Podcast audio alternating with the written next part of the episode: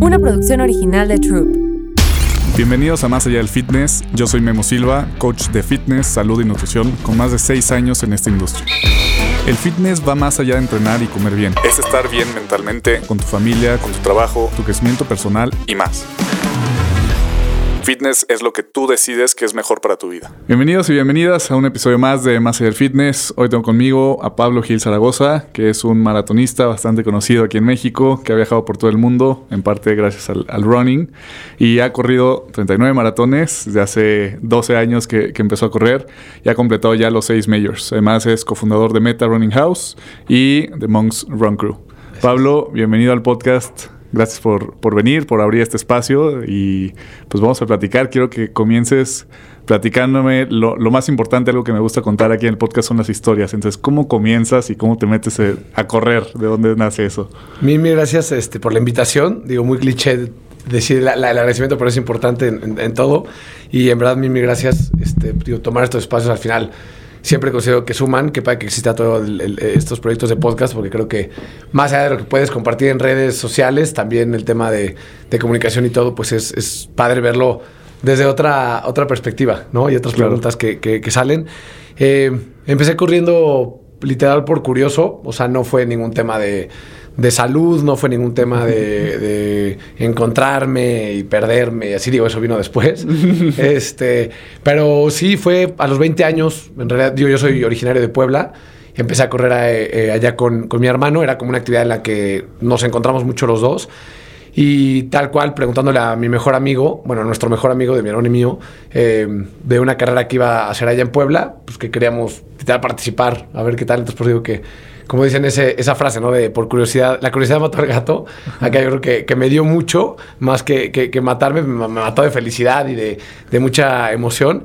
Y pues literal, hace cuenta que hice esa carrera y siempre digo que es como esta filosofía que, que toqué algo o pasó algo en mi cuerpo que se transformó y, y, no fue como, ah, pues está padre, pero hay algún otro día de volver a correr o, o ah, pues seguiré con 10 kilómetros. Fue luego, luego, oye, pero ¿qué más hay? ¿Pero qué más hay? ¿Qué carrera fue?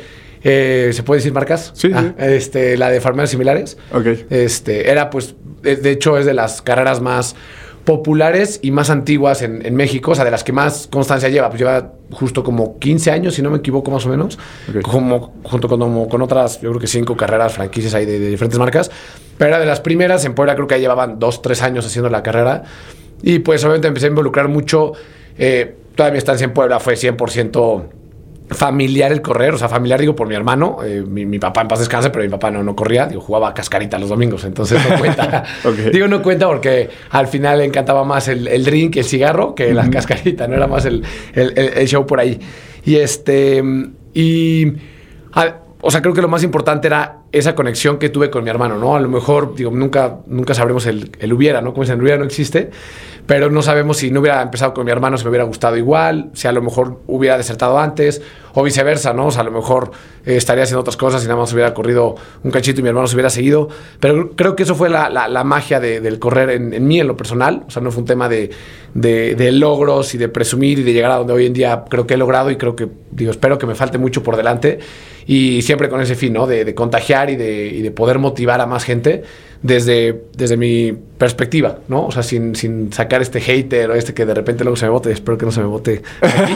Y sí, sí, pues bueno, que no será pasa orgánico, nada. Y, orgánico. y, es parte de, pero, pero sí, pre, sí presumo, si lo digo tal cual, esa parte o, o sí estoy muy orgulloso de que logré, por azares del destino, ahí sí yo no lo planeé, que lograra empezar a correr en una época pues totalmente diferente a lo que hoy he visto cómo ha, se ha movido el correr para bien, ¿eh? no digo para mal. Ciertas cosas que obviamente pues nunca imaginé que fueran a, a, llegar a pasar en correr, pero, pero vivo enamorado de los kilómetros y de toda la gente que, que alrededor de mí corre y no, no por mí, ¿eh? sino a mucha gente ni me topa, la sí. verdad. Pero ver a una persona correr en la calle, te venía para acá y veo gente que va subiendo constituyentes que es ni que topo ni me topo y digo, uy, qué chingón está corriendo, ya sabes, o sea, algo está solucionando en su cabeza, entonces me parece increíble. ¿Hay algo que te haya enamorado en específico en esa carrera? O sea, ¿sabes de algún algo en específico o fue algo que se fue construyendo? Pues yo creo que lo que más, sí, literal, que iba pegado con mi hermano, o sea, al final no entrenábamos, no entrenamos para esa carrera, y lo digo tal cual porque ahorita yo soy el contrario, ¿no? Soy ese tío de, no, si pónganse a entrenar todos y hagan las cosas bien.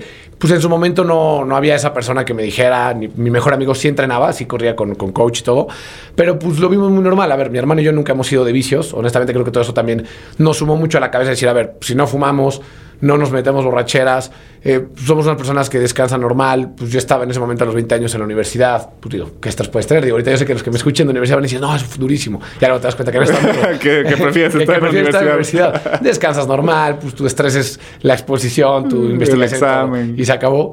Este, y mi hermano estaba en una etapa de su vida, pues 10 años más grande que yo, él, y estaba justo eh, con un bar que, que él había abierto, pero, ibas a escuchar raro, ¿no? Bar, pero no tomaba, pues al final no era de, de, de fiesta ni de vicio. Y eso, pues dijimos, a ver, que intentarla. ¿Qué puede pasar? Pues, si de repente en el kilómetro 6 dijimos, decimos, esto está horrible, pues nos salimos, ¿no? Pues, ¿Quién te va a juzgar? ¿De cuántos kilómetros era? Era de 10. Este, habían 5 y 10, ese día pues dijimos, de, desde ahí atascados de pues 10, ¿no? Porque 5 cuando hay 10, ¿no? si hubiera habido 21, a lo mejor hubiéramos dicho 21, ¿por qué 10? Hicimos 10 y creo que eso no, no, nos... O sea, empezamos a vernos, qué padre que estamos haciendo algo juntos, o sea una práctica que al final yo nunca salía con él de fiesta cuando él llegaba a salir porque pues 10 años, o sea, creo que es demasiada la diferencia, la verdad. Ya después se va emparejando, ¿no? Y hoy día tenemos un apego impresionante él y yo por todo, personal, profesional, eh, emoción de todos, o sea, siempre este, nuestros amigos míos y de él, siempre viven enamorados de ustedes, es muy raro porque nunca los hemos visto pelearse, nunca, o sea, son los hermanos como, ay, sí, perfecto, ¿sabes? Cada quien tiene sus problemas, ¿no? Personales, pero entre nosotros no. Y corrimos muy padre y, literal íbamos con este mejor amigo, este, con Eduardo de la Peña, Jake. Íbamos corriendo con él y con Hugo, que también era su hermano, entonces éramos dos parejas de hermanos. Y terminando la carrera, de repente nos dice, wow, o sea, terminaron conmigo, pero no es como que yo los iba jalando. Ustedes se pegaron conmigo, pero yo llevo dos años entrenando y como ustedes sacaron pues, un tiempazo, mucha gente podrá decir, no, no es tiempazo, pero pues nunca has corrido y haces 43 minutos. Yo sabía, el estándar era bueno. 43 minutos en 10 kilómetros. En 10K. El estándar normalmente toman 50, una hora, no sabía. lo último que yo era era leer cosas de correr, como ahorita que me encanta comerme los libros. Y ahí sentí como, creo que esa magia de lo que estamos platicando, o ese, ese enamoramiento, pues obviamente, a ver, como persona, pues el retarte y mejorarte como deporte. En cualquier deporte, yo creo, pues siempre es mejorar, ¿no? No creo que alguien quiera hacer un deporte sin mejorar. Y mejorar no me refiero a tiempos, eso no tiene que ver. Puedes siempre hacer el mismo tiempo o puedes hacer más tiempo cada vez pero estás mejorando algo en ti, ¿no? Ya nada más no te dolió tanto el cuerpo. Ya no te dolió, a lo mejor estás adelgazando, aunque sigas haciendo más lento, más lento porque es relativo, pero estás bajando de peso, a lo mejor mentalmente estás mucho mejor, aunque sigas haciendo más tiempo, pero algo estás solucionando, ¿no? Entonces, creo que la mejora, pues, es así. En, mi caso, en ese momento, si lo tengo que decir, obviamente, pues me dice una persona que lleva dos años corriendo, oye, fue muy buen tiempo, pues digo, órale, ¿qué pasaría si entreno? ¿no? Pues, a ver, claramente, 20 años, tampoco estabas ya tan chico, pero dices, ah, olímpicos, ahora, la, luego te enteras que no, que los olímpicos llegan desde los 10 años entrenando durísimo. Entonces, este, como que nunca moví nada profesional ahí, dije, voy a seguir corriendo y, y fue eso, ¿no? Fue picarme de a ver qué pasaría si entreno y qué pasaría si hago más distancia. Más que picarme con el tiempo de 10 kilómetros, terminé y dije, tengo ganas de más, o sea, quiero seguir corriendo. Y sí me dijo mi amigo, no, pues este cuate sí está, malito, porque pues no es normal que llega a pasar a muchas personas, pero no es normal que después de un 10K quieras seguir corriendo. O sea, y más si fuiste a un buen ritmo. Y si fue tu primera carrera. Y fue mi primera carrera en la vida, o sea, nunca he hecho nada. Bueno, jugaba fútbol en la escuela, ¿no? pues hasta ahí.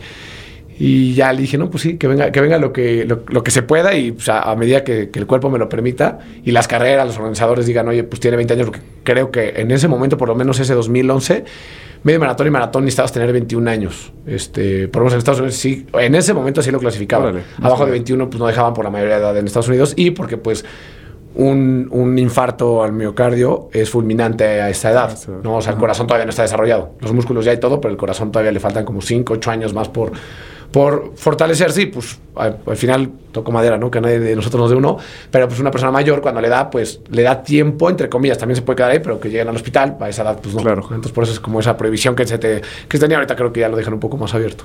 ¿Y de ahí cuál fue tu primer maratón? ¿De ahí cómo, cómo fue esa evolución del pues, primer maratón? La carrera fue en mayo, si no me equivoco, y luego junio fue el primer medio maratón porque al mes venía el medio maratón del Día del Padre de Puebla.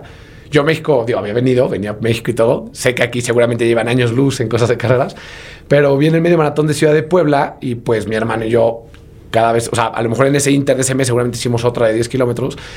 Y lo mismo, nunca nos metimos a entrenar. Mi, etapa de entrenar con coach va a ser hasta el 2015 aquí en Ciudad de México. Pero decíamos, hay que disfrutar. O sea, no necesitamos a alguien que nos esté diciendo qué hacer. Nada más hay que hacerlo consciente, ¿no? Este, la gente va a decir, pues no fue tan consciente hacer un medio maratón al mes y luego un maratón a los 3, 4 meses, que fue en noviembre, finales de noviembre. O sea, mayo, a junio, julio, agosto, septiembre, octubre, seis meses después del primer maratón. El medio lo hicimos porque era del Día del Padre. Mi papá, pues ya para eso ya había fallecido, él falleció en el 2007. Esto fue en el 2011.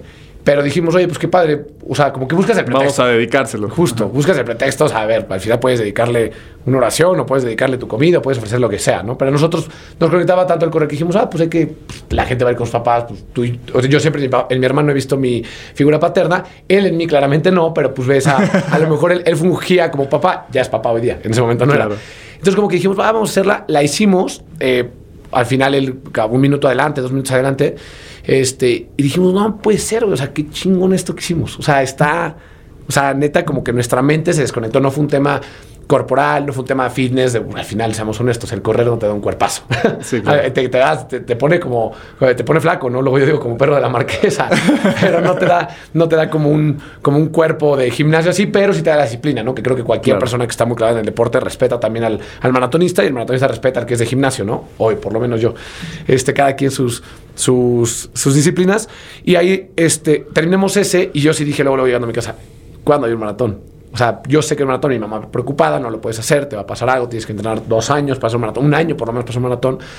Le dije, sí, pero pues es el de Puebla. Sí, yo muy malinchista y muy de lo mismo que la de Simi. Pues si me truenan el 25, Te vas a tu pues, te casa vas. ya. O sea, pues ¿quién te va a juzgar? Yo creo que hoy en día sí sería muy difícil, ¿no? Ya la gente te juzgaría de, ay, ¿cómo lo hizo? Y no, no estaba preparado y todo.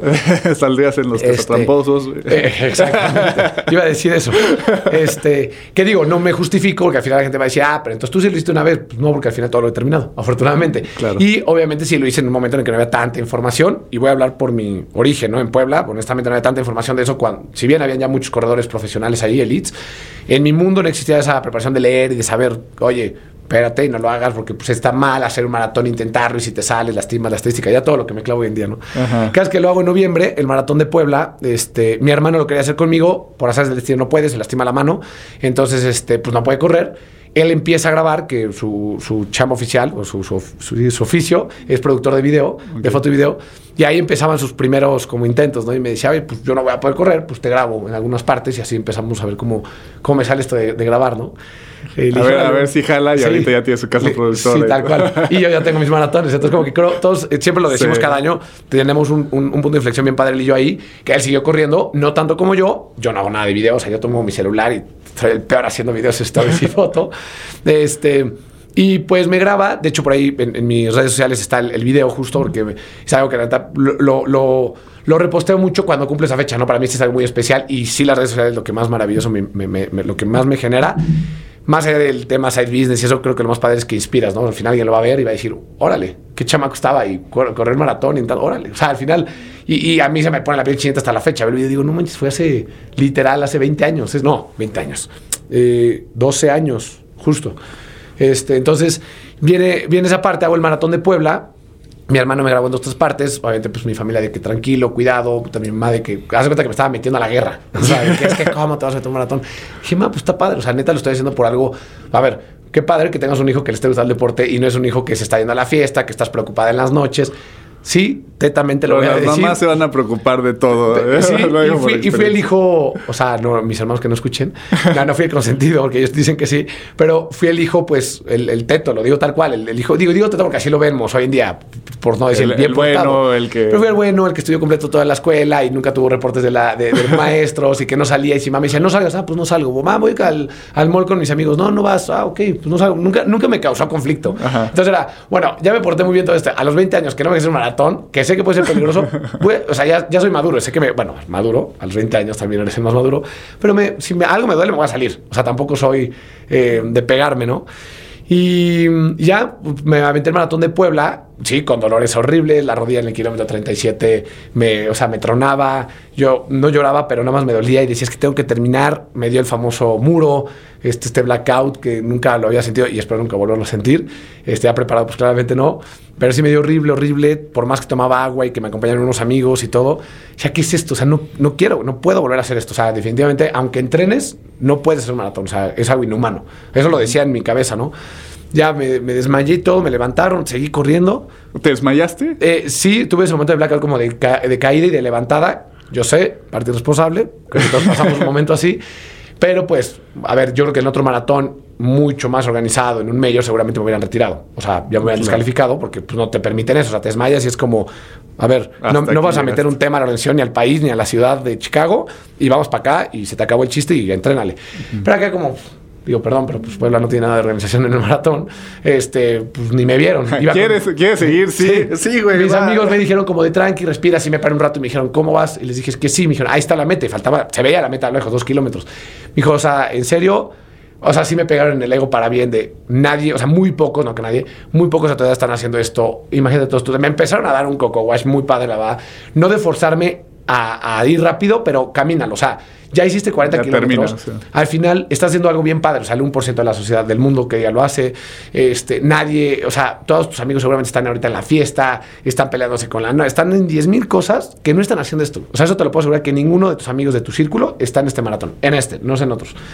Yo así de que con la larga me dije, no, espérate, quítese, ya sabes, te empodera. Me acuerdo que tomé una naranja, porque te dan naranjas, la exprimí completita, que es lo que te da el golpe de azúcar, pero para arriba y natural. Me sigo corriendo y dije, no, o sea, estoy vivo, o sea, neta, estoy más vivo que nunca, ¿sabes? Como que desapareció rodilla, desapareció todo de dolores.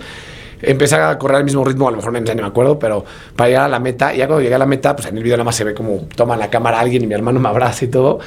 Y dije, wow, o sea, sí terminé con un dolor espantoso después. Y dije, pues lágrimas y todo, de que órale, terminé un maratón. O sea, esto es un maratón. Dije, ya llegué, ahí sí para que veas, no dije, ¿qué más sigue? Así como en el 10K lo dije y el 21K dije, ¿qué más?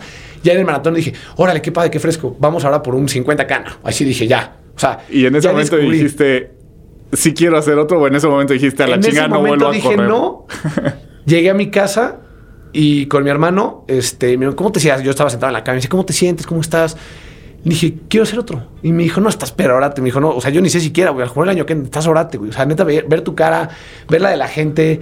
En Puebla sí ves a mucha gente destrozada porque es un maratón muy difícil la ruta y porque seguramente no mucha gente entrena para ese, honestamente. Me dijo, no, te veía muy mal, no, no, o sea, algún día lo voy a hacer, pero no, estás loco. Y le dije, no, neta, tengo que hacer otro. O sea, y el otro lo tienes que hacer tú y lo vas a hacer conmigo, lo vas a hacer conmigo. Vemos, vemos, vemos. vemos. Y llegó el, el siguiente año, bueno, finales de ese año, pues, seguramente principios del 2012, anuncian el de México. Este, y de repente me dice, oye, si lo hacemos, y le dije, ya, ¿cuándo? y llegué yo de que te inscribo, literal. Oh. Ni siquiera era por computadora, fue de que fuimos a, a Martí, que hay en las inscripciones, aquí en, bueno, allá en Qué Angelópolis. chistoso, o sea, escribir Tal tu cual. carta para inscribirte. No, tal cual, llenarlo y todo. Y ya estamos inscritos. No, mames, o sea, qué chingón, güey. Bueno, nuestro primer maratón. Eso era enero y el maratón iba a ser hasta agosto, que es como se hace el maratón de México. Dije, "Vale, tu primero, mira, después de este, si nunca quieres volver a hacer un maratón, no importa. Yo estoy seguro que después de este voy a querer otro y otro y otro. O sea, ya si escogí un segundo, no creo que ya no quiera otro, pero pues puede pasar, ¿no? Y si las piernas no me dan. Y ya eh, empezamos a entrenar tal cual, de que, a ver, vamos a hacer un maratón. Entonces, ¿hoy qué se hace? Ah, pues dice, proponen en Google que este, subidas, ¿no? Este, proponen que hagas 20 minutos corriendo hoy. Proponen que. Y siguiendo un entrenamiento así, no fue un entrenamiento en forma de, de este de una marca ni nada, lo diría, porque yo sé que muchas veces el tema de Nike Plus y de Garmin Connect y todas estas plataformas ya hoy en día hay miles, este, y una explosión demográfica de coaches impresionante, este, pero nosotros era como, no, pues hay que ir viendo eso, o sea, si buscábamos entrenamientos que en Google apareciera como una guía de, oye, si tienes entre tantos y tantos años, si quieres hacer de este primer maratón, pues vete por acá. Muy old Más school. o menos tienes que Entonces, llegar a tantos kilómetros y Exactamente. O sea, sí había la base, no sólida, pero sí había una base de que tampoco hicimos de que, ay, a ver, hoy corremos esto, ay, hoy esto. O sea, sí íbamos con una guía de un papel, porque no existía la aplicación como tal. Y ya hicimos la guía, este, íbamos bien, algunos días podíamos entrenar, otros no, porque pues, por la universidad vivía yo estresado, él vivía estresado con el negocio. este, de repente ya llegó el día del maratón, eh, llegamos a México, ya nos quedamos en, en un hotel justo en la salida porque buscamos que todo fuera perfecto. Tengo mi foto ahí todavía, y te juro que me veo y digo, qué, qué pena me doy, digo, hasta la fecha, ¿no? Pero ahí qué raro estás vestido, qué raro es todo ahí en tu primer, segundo maratón.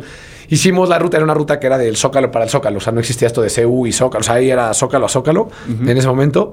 Este, le hicimos, vinieron dos de nuestros, bueno, nuestros dos mejores amigos que nos metieron justo a la corrida, vinieron con nosotros también, lo corrieron completo. Cada quien iba por su rollo, de repente uno se venía conmigo, que ya tenía más experiencia en maratón. Pablo, ¿cómo vas? ¿Cómo te sientes a correr el primero? Bien, ok, se rezaban con mi hermano y así íbamos, íbamos a ver, un minuto despegado yo adelantito y en el kilómetro 37 le pasó su, su, su, su blackout. Y ¿A tu pues, hermano? Sí, y me dijo, no, dale. Y él es muy de él, ya sabes, es muy, muy. Digo, yo soy solo, él es más solo todavía. Dijo, por favor, vete. O sea, nunca voy a enamorarme más de un maratón de estarlo haciendo contigo, pero, pero estás aquí. O sea, lo estás haciendo. Tú termina, ahorita nos vemos. Dije. Pero, o sea, como que dije, si en un maratón, como yo ya lo había hecho, yo hubiera querido que me dijeran eso. Es como, no me esperes. O sea, en ese momento es, quiero tener mi demonio solo aquí, Sí, que es un sí, demonio, sí. porque está mi hermano, pues no va a servir de nada el maratón. No sé, sí, sí. Ya, no seguí, ya me seguí, literal, tres minutos de diferencia, a lo mejor que quedé delante de él. Y de repente él llegó así de malas, enojado, enojado, porque él sí es más hater que yo. Él enojadísimo. Ah, somos muy buena onda, ¿eh? pero, pero cuando estamos en nuestro momento así es como odiamos todo. Y estaba muy enojado. Y yo, güey, ¿cómo te felicidades? Y, no como yo de que en el video yo lo abrazo y estoy feliz en mi primer maratón. Estaba como, no, no me hable nadie, no me hable. O sea, carajo de esto, no vuelvo a hacer un maratón. Es que le dije, ok. Y él sí ahí mismo, o sea, en la entrega de las medallas, ni siquiera se esperó al hotel enojado me dice, necesito hacer otro. O sea, voy a hacer otro y no sé si vaya a ser mi último, pero tengo que ser uno en el que me sienta bien. O sea, no quiero hacer muchos maratones en mi vida, no quiero ser, nada más me da igual si hago más tiempo o menos, tengo que hacer las cosas bien. O sea, no me, o sea, eso a mí, Carlos Gil, ¿cómo me va a pasar? O sea, eso no, es, no hay manera de que un maratón me, me mandara al piso y diga, ah, pues feliz y bienvenido. sí. Entonces ya este, pasó eso. Y ya de ahí, pues, ya viene como mucha historia para no meterme cada maratón, porque nos podemos echar aquí. Sí, nos echaría una semana y varios capítulos. No, eh, que, estaría bueno hacer toda la historia de cada uno, pero, pero, ahorita pero por hoy. Para, el short story, justo pues ahí empezamos con otro y con otro y con otro. Empezamos muy pegados en varios maratones que nos inscribíamos. Y de repente, pues mi hermano ya empieza a hacer su vida, se casa, tiene familia. No es pretexto, él lo sabe, puede seguir corriendo, pero pues la vida te cambia, ¿no? Tienes que ver prioridades, familia, trabajo, todo. Y yo sigo en mi vida y mi, mi familia y mi todo, pues es correr, ¿no? Este, y al final empiezo a correr, me sigo corriendo y pues tengo la oportunidad de llegar a México y ahí viene ya la otra parte de, de la historia. Oye, quiero hacerte dos preguntas que me surgen de por qué algo que platicaba hace poquito. En ese momento, ¿cómo medías las distancias? Ya que no existía Garmin, no tenías el celular, ¿cómo medías las distancias para entrenar? Pues sí existía el iPhone ya, ya estaba el iPhone creo que de los primeros, y existía el famoso eh, era el Apple, no, no era Apple Watch, era el, eh, no, según yo es el iPod Nano, uno chiquito, un cuadrito, según yo. Ese ya existía. Entonces, eh, sí corría con el celular en la mano a fuerza, porque ni siquiera existían los shorts con eso. Existían los cinturones. Algunos cinturones creo que algunas me compré. Hiciera de correr con el, cinturón eh, o el del brazo y correr con eso, porque pues al final ese te. ¿Qué me pasaba? Que al final, pues ahí sí mi mamá, y lo, lo, digo tal cual, yo todavía no trabajaba, y pues me pagaba mi plan de, oye, tienes 100 pesos al mes, literal, en tu celular. Entonces los datos se me acababan en las corridas. y ya por eso entonces no salía seguro yo, porque decía, mejor me quedo en la casa para que mi hermano diga que me acabe el crédito, no va a poder marcar. Pero en, las salidas a, la calle sí. Iba mucho con mi hermano, eso le daba seguridad más, pero pues al final sí era más por el tema del celular, o sea, por, por la aplicación de, si era la, de Nike, era la que pues, yo en su momento conocía y que sabía que te daba el kilometraje. Nada exacto, la verdad, no como ahorita, ahorita ya es muy exacto. En ese momento no era nada exacto, pero sí te daba una métrica. A ver, a lo mejor te decía 10 y eran 9.3, pero bueno, era una ayuda. Luego salió, te digo, ese iPod Nano, que sí me lo, o sea, me, acuerdo perfecto, vendían el extensible para poner el iPod Nano como si fuera una Apple Watch. pero no existía el Apple Watch, era nada más como que en vez de acá, era traerlo acá. El peor GPS de la historia, porque ni siquiera era el GPS, el, mentira, el, el, el, el, el iPod eh, Nano te medía por pasos. No, no, ese sí no tenía GPS, claro. porque no era un Apple Watch. Entonces en ese, pues literal, me iba corriendo y yo... Calculando con los pasos. Ahorita cuando veo mis throwbacks de hace 10 años en Facebook, me doy ternura porque, uy, según yo me sentía, o sea, rapidísimo, porque decía 4.16 a 4 kilómetros. Seguramente ni iba a eso. Si no iba a eso, ahorita correría endemoniado. A lo mejor sí iba de pronto a un 4.30, 4.40, que son ritmos buenos, eh, pero pues era eso, era como, como media y siempre fue por, por, más por aplicación en ese momento. ¿Y cuál fue la diferencia en sentimiento de tu primer maratón al segundo maratón? Yo creo que entre el primero y segundo, el primero me enamoró demasiado. Pues es que la verdad, la primera vez creo que siempre es muy especial, ¿no? En todo lo que hagamos. Esa primera vez para mí fue única. No que la, o sea, la segunda yo lo conecté mucho a que era el primero de mi hermano. Entonces yo le di mucho crédito a mi hermano. Me acuerdo perfecto y puedo tener la historia completa de ese segundo maratón. Pero era mucho, estoy corriendo con mi hermano un maratón. O sea, lo que más me encanta en esta vida que es correr y un maratón. Y mi hermano también lo está haciendo. Era lo que yo iba pensando todo el maratón. Nunca iba pensando en el tiempo, nunca iba pensando si le iba a bajar al maratón pasado, si venía subida, bajada, las rutas. Ni, pues yo no conocía Ciudad de México. Entonces ya veía todo eso y dije o sea, vengo haciendo el maratón con mi hermano. Entonces, como que la sensación fue mucho más de amor hacia, hacia mi carnal que, que hacia mí mismo, de qué orgullo que estoy haciendo un segundo maratón, porque también es como, oye, a ver, Pablo, también créetela tú, estás haciendo un segundo maratón en un año. Este, no estás haciendo cualquier cosa. Pero le da mucho crédito a eso, entonces sí, el sentimiento del primero único, la verdad. Eh, eh, y dices, en un año, o sea, empezaste a correr, tú te fuiste de boca, o sea, tú te fuiste de boca con la corrida y en un año ya te habías echado dos maratones y de ahí, o sea, pues llevas 39 maratones que son más o menos cuatro al año, ¿no? ¿Cómo, ¿Cómo le has hecho para, o sea, la recomendación que te dicen normalmente es como échate uno. ¿Cómo le has hecho para equilibrar esa parte de recuperación y, entrenamiento, todo, y echarte tantos en, tan poco tiempo? Fue, o sea, a ver, este segundo al final estaba, si lo ves bien, si lo vemos correcto, estuvo bien. El segundo, porque fue al año, respecto por más que ya ahorita sacan todos los estudios, dicen que dos es lo sano. Bueno, sano si quieres, si no uno es perfecto, pero dos... Y que eso es también, creo que es un promedio. ¿no? Exacto. Porque hay Pero de fuera modos, de serie que se han sí, echado. Por ese tema sí, o sea, sí, a ver, hay personas que hacen un maratón al día y llevan 42 maratones durante 42 días seguidos y 100 maratones y hay casos ahí eh, gigantescos. Pero a nivel ciencia, pues, el cuerpo te aguanta uno, dos, bueno, dos maratones bien, o sea, para que se recupere completo el cuerpo, para que puedas iniciar tu ciclo y para que puedas mejorar tu tiempo. Porque el Claro. maratón lo mides por tiempo, hay que ser honestos. Sí. Entonces, como que por ese lado, ¿qué pasa si haces 3, 4? Pues dos cosas. Una, por salud te puede pasar algo en el corazón, en pulmones, en piernas, desgaste en rodilla. Y no estoy hablando nada de, de- de muerte, no tiene que ver con eso, que también puede ser. Pero más que eso es desgaste de rodillas, dolor en los pies, lesión, fractura por estrés. Hay 10.000 lesiones que te pueden venir que dejes de correr y por eso dicen que no lo hagas, porque si tanto amas el correr, pues quieres quieres toda la hacer vida. mucho tiempo. Entonces, en ese momento, digamos que estaba yo bien, porque dije, ay, qué padre, hace un año hice un maratón, pues ahorita voy a hacer otro. Al fue el error, y sí, ahí sí tomo rápido una parte de ese 2012, que regresamos, le contamos a mi mamá del, del Maratón de México, y mi mamá súper orgullosa, mamá pavo real, de que, ay, mis hijos maratonistas y todo. Ajá. Y el, mi hermano vivió seis años en Playa del Carmen, de muy chico, desde los 18 años vivió en Playa del Carmen, bares, antro, fiesta, todo. Pero él trabajando, más allá de fiesta, fiesta, pues, me- pues, estás desde qué hora hasta qué hora en un bar de allá, ¿no? Digo, me sé los roles, pero muy desgastante. Vivió mucho tiempo ahí, fue muy importante para él. Eso, él solo, yo seguía en Puebla. Y ya cuando él regresa acá y, pasa todo esto los maratones, de repente, pues, eh, vemos en una revista, literal, de Sambors, me acuerdo perfecto, sentados en un restaurante. Mi mamá viene a la revista y nada más como que la cierra y hace y le decimos, ¿por qué cierras? Y dice, "Ay, vean esto, es que no, no quiero que lo vean. Regresando del de México, ¿eh? y dice, este, a un mes del maratón y medio maratón de la Riviera Maya, primer maratón en Playa del Carmen. Y mi hermano así, no, no, no. O sea, él y yo somos puta, todo lo que es números y todo lo que es destino y puntos y connecting dots es como lo, lo mejor que nos puede pasar. Y sí creemos mucho en eso, en energías, porque yo ahorita estoy acá y él está. O sea, en todo creemos. Y, el- y en correr, pues más. Ajá. Entonces, cuando pasa eso, dije, puta, dice, llevo seis años haciendo esto. De, o sea, corrí, trabajé seis años en Cancún, ya, ya, había dejado eso tres años, cuatro años atrás, y ahorita se presenta por las calles que estuve pasando todo el tiempo en Playa del Carmen, ¿no? En Cancún, por las calles que estoy pasando con fiesta, con amigos, con amigas, este, desvelado, de malas, pues viviendo al límite con los, con los pesos que te dan y te los gastas porque en Playa del Carmen no ahorras. Y ahorita es todo lo contrario, es, ¡uh! es correr por esas calles, pero en un maratón. Entonces dije, le dije, no, tú dime, o sea, Va. si tú vas, yo voy. Y mi mamá, no, es que vamos. Mi mamá obviamente preguntó con 10.000 cardiólogos que si era lo correcto, no, todo. Todos le dijeron que no. al final ya dijimos, lo vamos a hacer. Fuimos, lo hicimos. Él se quería quitar la cosquilla de que quería tener un maratón bien. Le fue muy bien, nos fue muy bien, terminamos igualito. Pero le fue muy bien porque él estaba con ese enojo de que le había ido mal el maratón.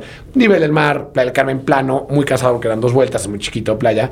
Terminamos, ya regresamos, "Güey, qué chingón, hicimos lo mejor, hicimos un maratón, otro- nuestro segundo, tercer maratón, bla, ahí íbamos contando.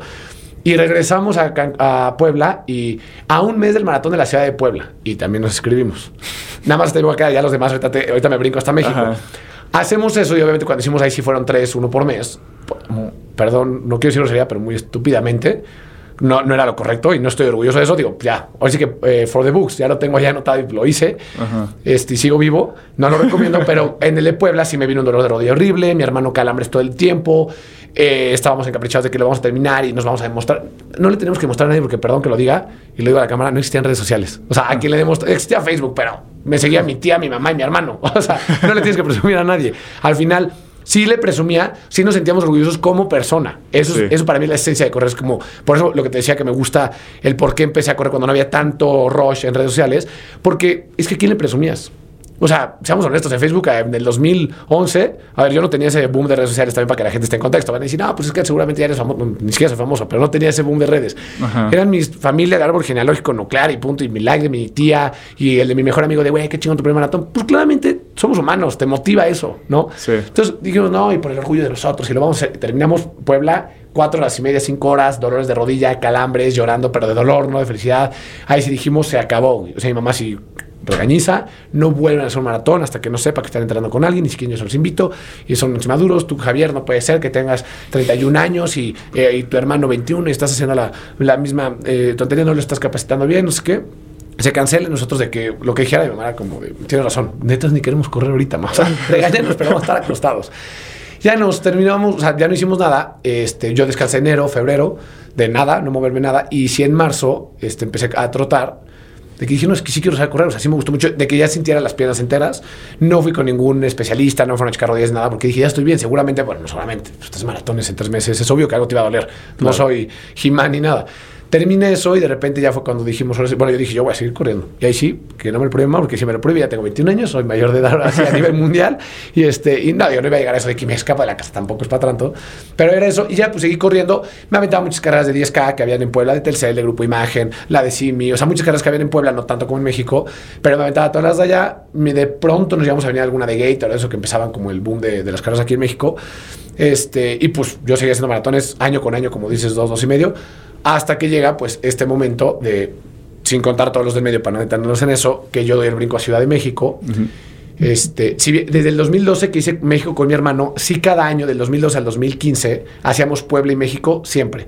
Mi hermano de Cajón México y yo de Cajón los dos. A veces mi hermano podía Puebla, a veces no, pero México y Puebla yo me los aventaba todos los años. O sea, aunque fueran dos meses pegados, dije, me vale. O sea, Puebla es de donde nací y donde me vio crecer. Y México es el que mi hermano hizo y voy a hacer Ciudad de México siempre con él. Ok. Y 2015 llegó a, a aquí a, a- a México y pues empieza ya obviamente este rush. La industria pues me empieza a, co- a consumir para bien absorber, más bien, de Runners World, de Innova Sport, de la gente que conozco, comunidades de corredores, amigos que empiezo a conocer acá. En México yo no conocía a nadie, o sea, yo llegué de cero, conocía a mi hermano porque él vivía aquí, no conocía a nadie y pues ahí empezó toda esta, esta fiebre.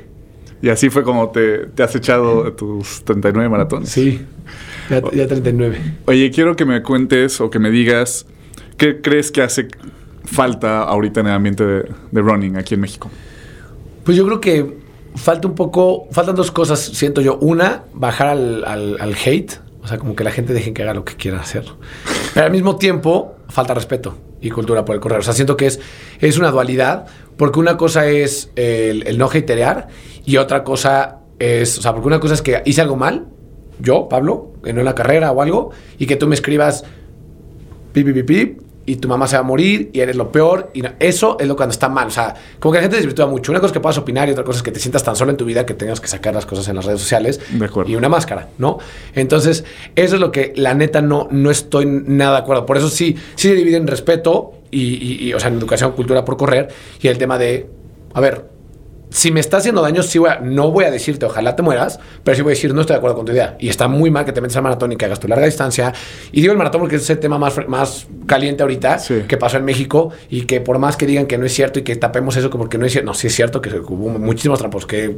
Ahora resulta que el maratón no limpia números, pero en, pero en, votaciones decimos que sí, sí los esconden. También escondieron el maratón. O sea, eh, el tema es que la gente, y sí lo digo, no, no se atreve a reconocer que hacer trampa es inscribirte con, no con dolo, porque no estás matando a nadie, nada más es inscribirte. Ah, yo pagué mi inscripción, pero voy a hacer nada más 30K. Está bien, o sea, entiendo un punto, pero también no está bien porque sabes que es un maratón.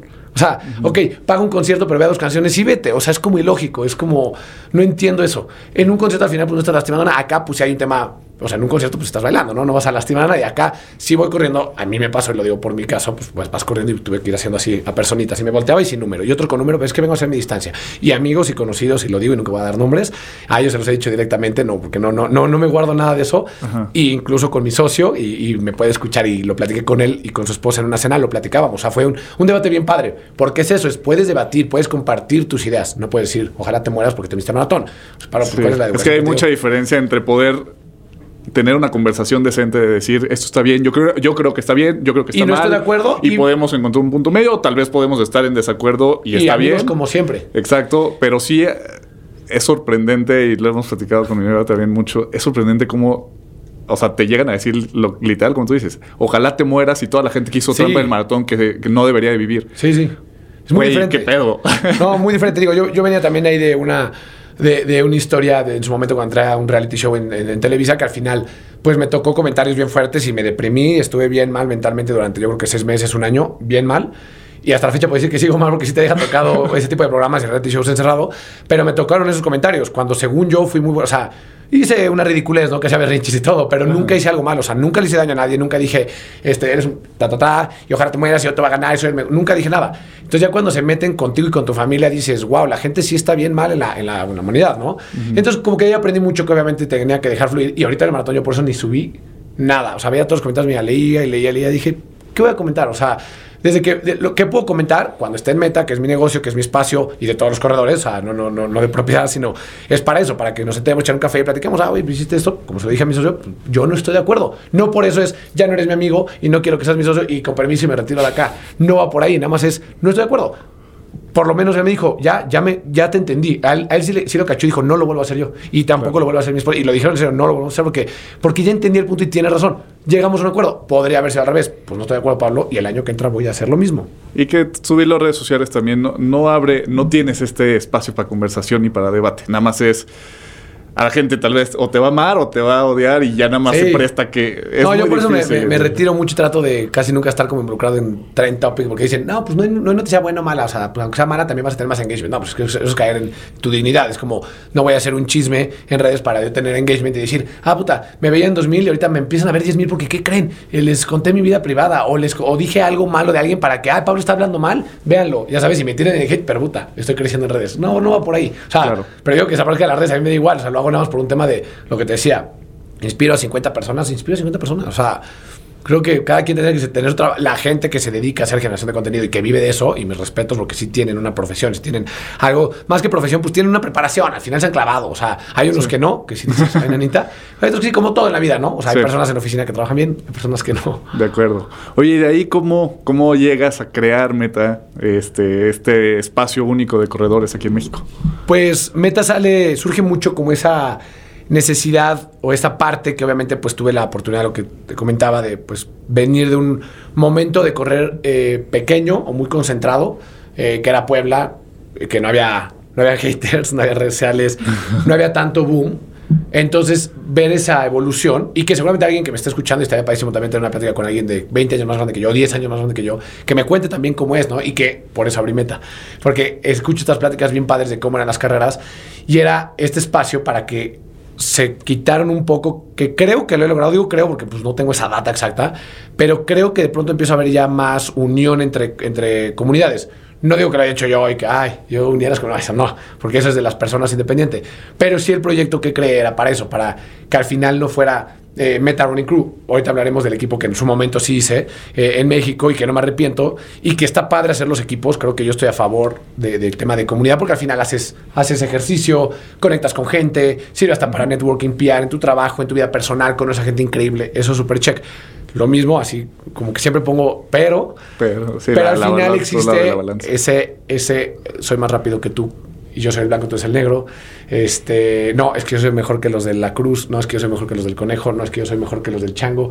Entonces empieza eso, que al final somos humanos, pero está mal, porque, o sea, sí, caigo como en esa tristeza, hasta lo digo triste porque es que estamos corriendo todos. O sea, te da igual si va a correr más rápido. En su momento, dos, tres coaches a mí me dijeron, me empezaron a tirar normal, de frente me lo dijeron de, es que tú podías haber seguido corriendo más rápido. Es que porque dejaste de correr rápido. Es que es que te vale gorro. O sea, lo ven como si es que tú podías haber sido el corredor mexicano más rápido. Es que mucha gente te jeteraba porque como eres el güerito que corría rápido, decían, ah, yo puedo correr como él. Pero pues, güey, que me tiren y, si, y hay 10 mil güeyes que corren más rápido que yo ahorita y me da igual. O sea, la gente no ha entendido el por qué entonces Pablo Gil corre. Yo creo que he hecho un mal, mensaje en mis redes. Porque yo he corrido porque me gusta y por lo que sé hace rato, porque mejoro como persona, porque me conecta con mi cabeza y nada más.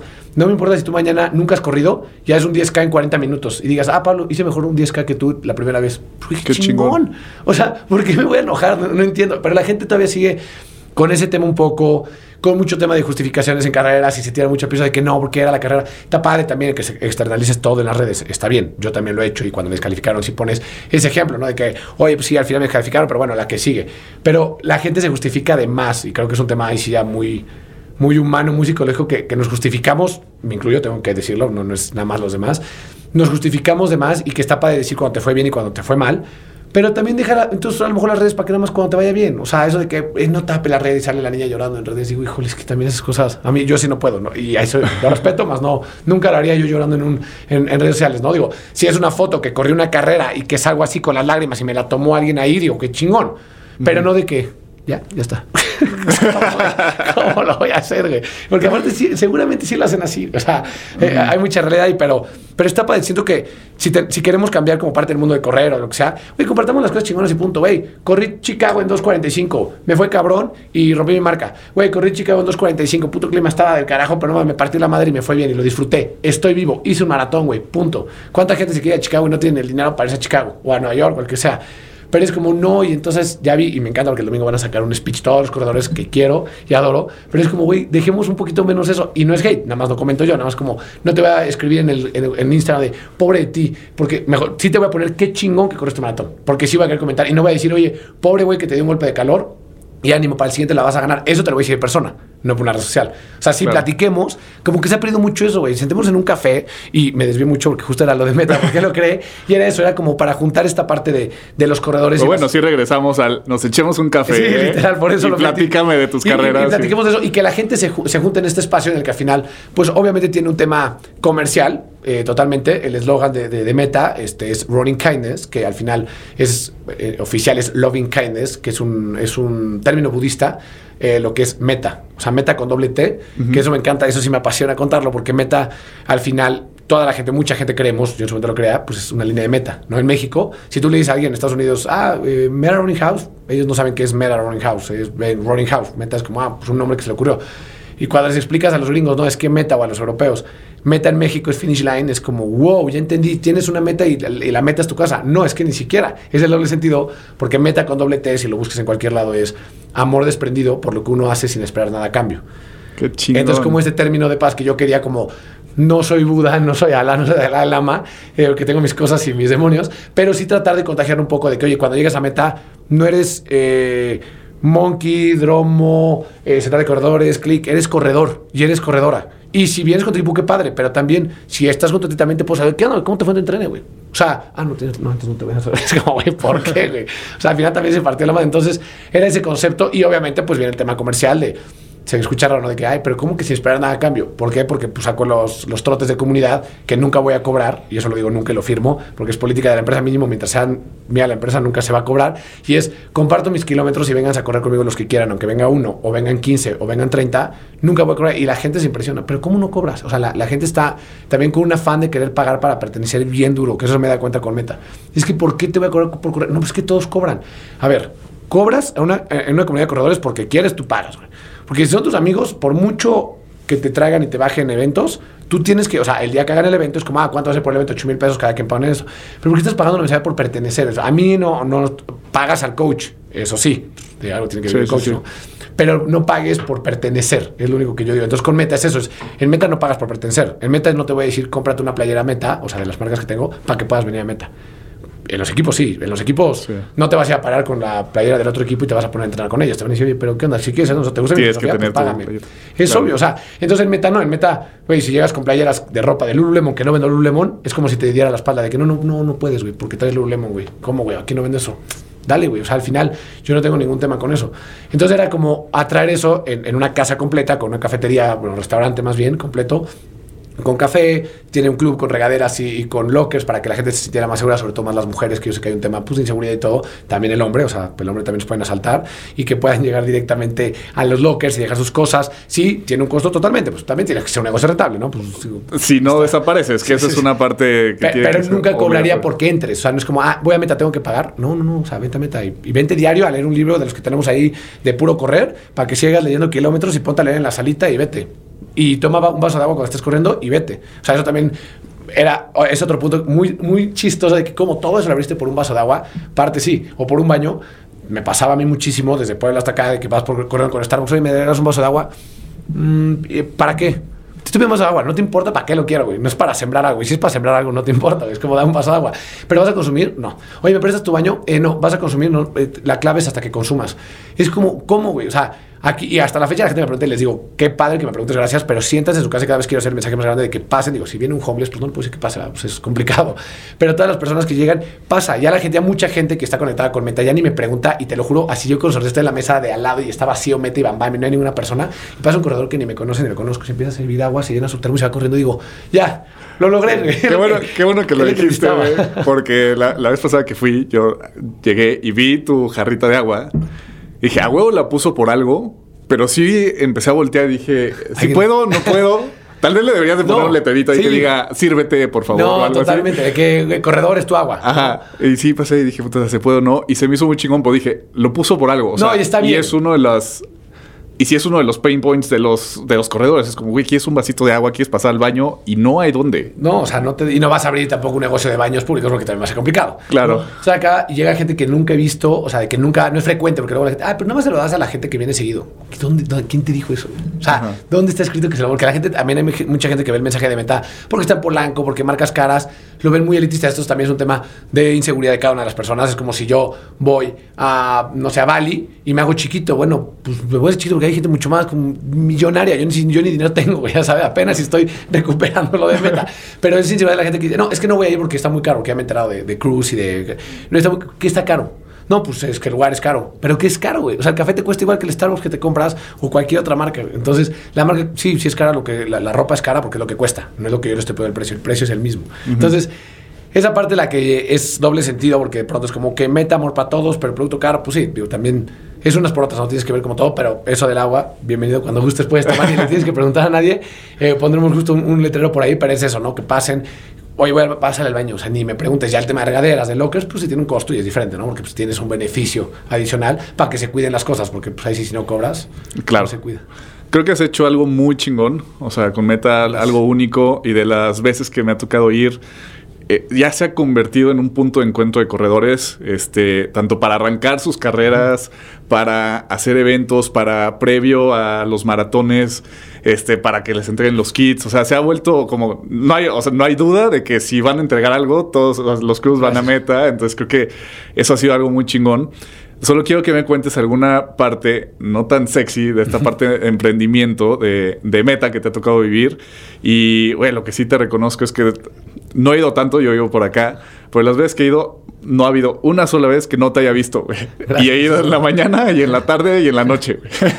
Oye, ahorita de hecho yo maniquí mío, lo dejé ahí paradito. que, que seguía. No, me cuesta la verdad mucho trabajo desprenderme. Digo, he aprendido mucho en este tema y que, que bueno que lo dices como no tan. Si la gente me decía, ay, qué padre, pues vive de lo que. Sí, totalmente el 95% de todo esto está increíble porque vivo y como de lo que es correr, ¿no? Y veo de la gente que toma su vaso de agua y se sigue. Pero es eso, ¿no? O sea, justo lo dijiste muy bien. O sea, sí es, sí es cansado al final. Eh, creo que por algo, yo creo que siempre he pensado eso. Siento que a lo mejor la vida me puso el endurance, que es lo que más me gusta más que la velocidad, que también es padre, pero el endurance me gusta tanto. Y he hecho ultramaratones y todo, y he estado 15 horas corriendo sin parar. Que a lo mejor por eso cuando, cuando la vida decía, un día vas a tener una madriza, no de 15 horas, pero de vas a estar 12 horas trabajando todo el día. Y a lo mejor por eso como que la, la he llevado un poco más suave. Hasta ahorita, este segundo año que llevamos, ya me la creo más. El primero, si era 6 de la mañana, estar abriendo yo porque no le daba las llaves a nadie. Mis socios me decían, tienes que aprender que el gerente del restaurante se las tienes que dar. No, yo voy a abrir. Y tienes que aprender que tienes que ir a dormir y el gerente va a cerrar. No, me van a robar. Así, pero así fue tres meses, no te voy a exagerar. Tres meses era yo a las 6 de la mañana, yo a las 11 de la noche, todos los días, menos el domingo que cerramos a las 6 de la tarde. Y que por mí lo cerrábamos a las 11, pero me decían, no, tienes que descansar. Ok, cerramos a las 6. Pablo, un día vamos a cerrar, ¿no? Me decían los socios y yo, ¿pero para qué vamos a cerrar? Oye, pues para limpieza, la limpieza se puede hacer mientras, en la mañana que esté tranquilo, o sea, la limpieza no hay pierde. Pero es que tienes que descansar, güey, no, no, o sea, ¿por qué quiero descansar si estoy en algo de correr, ¿sabes? Entonces, al final eso yo creo que es lo, lo más duro, la verdad que sí cambia mi estilo de vida. No te voy a decir que 180 y que tiro el piso porque no, también la he disfrutado muy bien, también he estado muy contento con todo lo que estoy haciendo, pero sí la gente, y, lo de- y eso sí, cuando lo escucho en podcast y en gente que emprende, que la neta se admiró, siempre dicen eso, de que es que no se vayan porque crean que emprender es fácil. Sí está padre, pero no está fácil. O sea, la gente jura de que, ay, no, ya, ya tengo que... re-". Y varios amigos me han buscado de que ya, es que voy a abrir uno como tú, una cafetería de corredores, más... Dale, güey. Vas a estar ahí todo día. No, o sea, no, es que no tienes que estar, tú no entiendes, no tienes que estar día. Ok, güey, pues también ábrelo. O sea, por favor, me vas a ayudar a que haya una competencia y que más gente se pueda empezar a abrir y empiece a seleccionar. Pero yo creo que es lo más rudo, el estar 24-7, lo digo tal cual. Y 24-7 porque el día que me voy a mi casa, o sea, mi novia no, o sea, me dice, que deja el celular y estoy así viendo las cámaras. Y lo dejo. Y veo cómo va la venta. Y veo, si, si hay una mesa y yo a los mensajes de que hay una mesa. Nada. Y no porque patrón de que la así, pero es que estoy desde las 7 de la mañana. De repente a las 9 de la noche me tengo que ir a descansar, que es cuando la tienda y tantito estar. A ver si me quedo. O sea, ayer le dije a mi novia a las 7, vamos a cenar ya. Va. A las 7 en punto, literal. Y porque cierra la tienda a las 9 y el restaurante a las 11. A las 7 en punto empieza a llegar un mesononón. Llegan clientes a meta y nada más hace cara y le hace a, a Jess, a la, a la caja. Le dice, no, este cuate no se va a ir. Le digo, si quieres, vete. La neta, no me puedo desprender. O sea, ya- sí me apasiona que hay gente más ahí. No lo veo por el tema billete y dinero que, que va a entrar a la caja. Me encanta atender a la persona que está ahí, ya sabes, y Sí. platicarle de correr. Y que también me enseñan a mí. Es como, oye, pero este tenis, tú me has tenido que. O sea, todo eso es la parte sexy, pero sí es rudo el estar todos los días ahí, de lunes a domingo. O sea, y cuando me voy, ah, pero te has ido de viaje, pues sí, pero al final cuando me invitan a un viajecito de que hoy te vas dos días a Mazatlán, pues claramente lo voy a aceptar. Y porque los socios me dejan, digo, oigan, paso las vacaciones. me dicen, sí, la mamón y te las vamos a pedir un día. Si eres la persona que menos, o sea, me dicen, como socio, me, me quedó muy grabado eso porque me lo dijeron como a los tres meses que te dije que estaba todo el día literal el tercer mes, así es cuenta que el día que cumplimos tres meses, hago pasar mi cuerpo así switch off y de que para abajo, o sea, desvanecido como blackout del maratón. Y obviamente pues, también le marco a mi mamá, le marco a mi hermano, a las personas que saben que me iban a controlar, le marco a mis socios, dijo, esto no puede volver a pasar. Y deja tú que sea la no, o sea, no le puede pasar esto, o sea, no está sano que Pablo esté tirado, güey, porque quiere sentirse el héroe de esto y no es cierto. O sea, no porque este va a cambiar. Que sí cambia un poco, honestamente, porque sí me encanta atender gente. Pero ya de ahí me dijeron, güey, como socio eres excelente. O sea, te recomendaré con cualquier persona del mundo como socio para trabajador y chameador. No le pierdes nada. Como amigo, decimos estás del carajo. Eres la peor persona, güey. O sea, tienes que saber quererte un poco más. Entonces, este año, obviamente, que es el segundo, ya he logrado desprenderme un poco más, poco más, porque cuando digo eso me dicen todos, dices, no es cierto, no te has desprendido, sigues en lo mismo. O sea, nada porque te vas a las 9 en vez de a las 10. Uy, pero un día date descanso, un día no vengas, este, vete unos días a las 7. No, eso nunca. Les dije, gracias. No, no va a pasar. O sea, ya estoy en una inercia que me encanta y me enamora ver cómo va creciendo el proyecto y que pronto tengamos una segunda casa y que vaya todo esto fluyendo para el corredor y poder seguir metiendo este este chip está increíble. Sí, creo que es parte del éxito, pero ponte, si ahorita tú dices que quisieras abrir una segunda casa, pues no te puedes duplicar, Entonces creo que ahí sí tendrías que aprender a... A soltar. A soltar tantito, pero sí es... Creo que es muy fácil que alguien desde afuera, y me ha pasado en negocios que he estado, que he abierto, que desde afuera todo se ve perfecto y todos dicen, es que, puta, qué chingón, Pablo, güey, voy a poner uno y voy a ser feliz. No, güey, o sea, te tiene que apasionar tanto para que puedas dedicarle 24/7. O sea, creo que esa es la diferencia del emprendedor con, con, la chamba tradicional, ¿no? O sea, como no vas a, no vas a, este, no vas a trabajar menos, pero el trabajo, el esfuerzo que le tienes que dar va a ser con gusto. Ah, exacto. ¿No? Eso yo creería que es la... Si te llena más, yo creo que el trabajar en algo que te apasiona, que puede ser oficina, ¿eh? no, está, no estoy diciendo que las oficinas estén mal. Yo cuando voy a una oficina y entro a estos, a estos, edificios me vuelvo, digo, puta, sí extraño. Eh, es como, no, no deseo el universo que se me acabe el emprendimiento, pero sí digo, no tengo temas y le mañana tengo que entrar a una oficina otra vez, O sea, por ahí estaba, creo que Fabián, que trabajé con un ratote, y éramos los más godines del mundo. O sea, era de que cerraban televisión. Y yo, uh, estoy en televisión trabajando y ahí trabajando con la revista y todo. Entonces, si es algo que me, o sea, si es algo que me apasiona, me va a apasionar en el ámbito que sea. De acuerdo. Oye, pues te quiero hacer unas preguntas para ir cerrando el episodio. Y quisiera saber qué consejo le darías a los corredores hoy en México. ¿General? ¿Corredor en general? O... Corredores y, y te puedes puedes seleccionar un, Pues, o sea, a los que estén empezando, digamos, por dividirlo en dos, los que estén empezando, los que ya corren, ¿no? Porque pues, claro. a la elite, esos ya saben. Pero los que estén empezando, que en verdad lo disfruten, o sea, que si es un deporte, una disciplina bien sencilla, creo que es la más democrática de todo lo que existe por lo menos de que tengan en mente, seguramente va a haber otra actividad por ahí, pero es muy democrático, o sea, al final el tema de los tenis especializados ya entra a un nivel intermedio, intermedio avanzado, porque si tienes unos tenis en tu casa puedes correr con esos tenis, no te vas a lastimar, porque empiezas a correr, ¿no? O sea, uno Al revés, te puedes lastimar por, el, eh, por comprarte uno nuevecito y el más fuerte. Entonces, o sea, que, que, lo hagan con gusto, que vayan a su ritmo, que no se presionen la va viendo. O sea, literal que sigan a la gente definida, o sea, que no quieran seguir a toda la gente, eh, me incluyo, que subimos muchos trends a Instagram creyendo que todo es bonito y que es padre, porque sí, sí es padrísimo, pero es como es que me quiero ver cómo este, este corredor, me quiero, no se dejen llevar, no es cierto. O sea, al final es muy padre, pero hazlo a tu medida, a tu ritmo, a tu todo, ¿no? O sea, no tienes que correr nunca rápido para ser un corredor y no tienes que, correr, no tienes que siempre correr lento para ser como sea, o mucho, ¿no? Y para el corredor en general, que ese, pues, eh, parte de eso platicamos en, en esta en esta entrevista, este podcast, es pues al final que, ojalá pudieran tocar un poco más y, ellos echarse un clavado con el, con el respeto, ¿no? Del correr, la cultura del correr en, en general, ¿no? Que no somos esa persona de que en México sí tiro la basura aquí en la calle, pero voy a Nueva York y sí tiro la basura en el, en el bote, ¿no? Porque es, es, ese ejemplo claro de que no hagas acá lo que allá no harías, porque no pagarías un viaje completo a Nueva York para, correr, la distancia. Y sí, sí, pues dime en qué trabajas, güey, por favor, porque quiero, correr, quiero pagar viajes así. Entonces, nada más es por ese lado. Y que si te llegaran a cachar, te va como en feria. No te van a cachar a fuerza, también son muchos corredores. Pero creo que ese tema, ¿no? Es cerrarlo nada más con ese valor de, de educación. O sea, al final, si tanto amas, o sea, va por ahí. Si tanto amas el correr como lo dices y como lo expresas en tus videos de redes sociales, en tus fotos, en tu todo, respétalo. Nada más. Si no, si lo estás haciendo porque tú de entre ti sabes que lo estás haciendo por un rato, porque ahí está la niña que te gusta, porque ahí está todo el trend ahorita y está como el hype de marcas de todo, sigue faltando respeto, pues ya no puedes hacer nada, ¿no? O sea, nunca vas, porque seguramente en tu casa eres igual, y con tu familia y con tus amigos haces algo igual, ¿no? Pero si es porque realmente amas el correr, porque si amas el fútbol, no vas a hacer algo mal en el fútbol. Si amas correr, no, si amas tu trabajo, no vas a hacer algo mal en el trabajo, quiero creer. Entonces, como que tener ese tema de, de respeto por el correr es lo que más dejaría. Y es algo que me parece importante con este tipo de, de historias y podcasts, como decías, el sí, ahorita te ven como esta figura de, ah, pues me quiero ver como Pablo cuando corra, pero pues tú también ya la sufriste a, tu primer maratón, güey, te desmayaste a la mitad, hiciste mal las cosas, o sea, que sepan que hay un proceso previo y que no todos nacimos y pues, ponte, a ti te fue muy bien corriendo desde el principio, está bien. Fue un banderazo. Pero todos lo sufrimos o tenemos una historia detrás de, de eso, ¿no?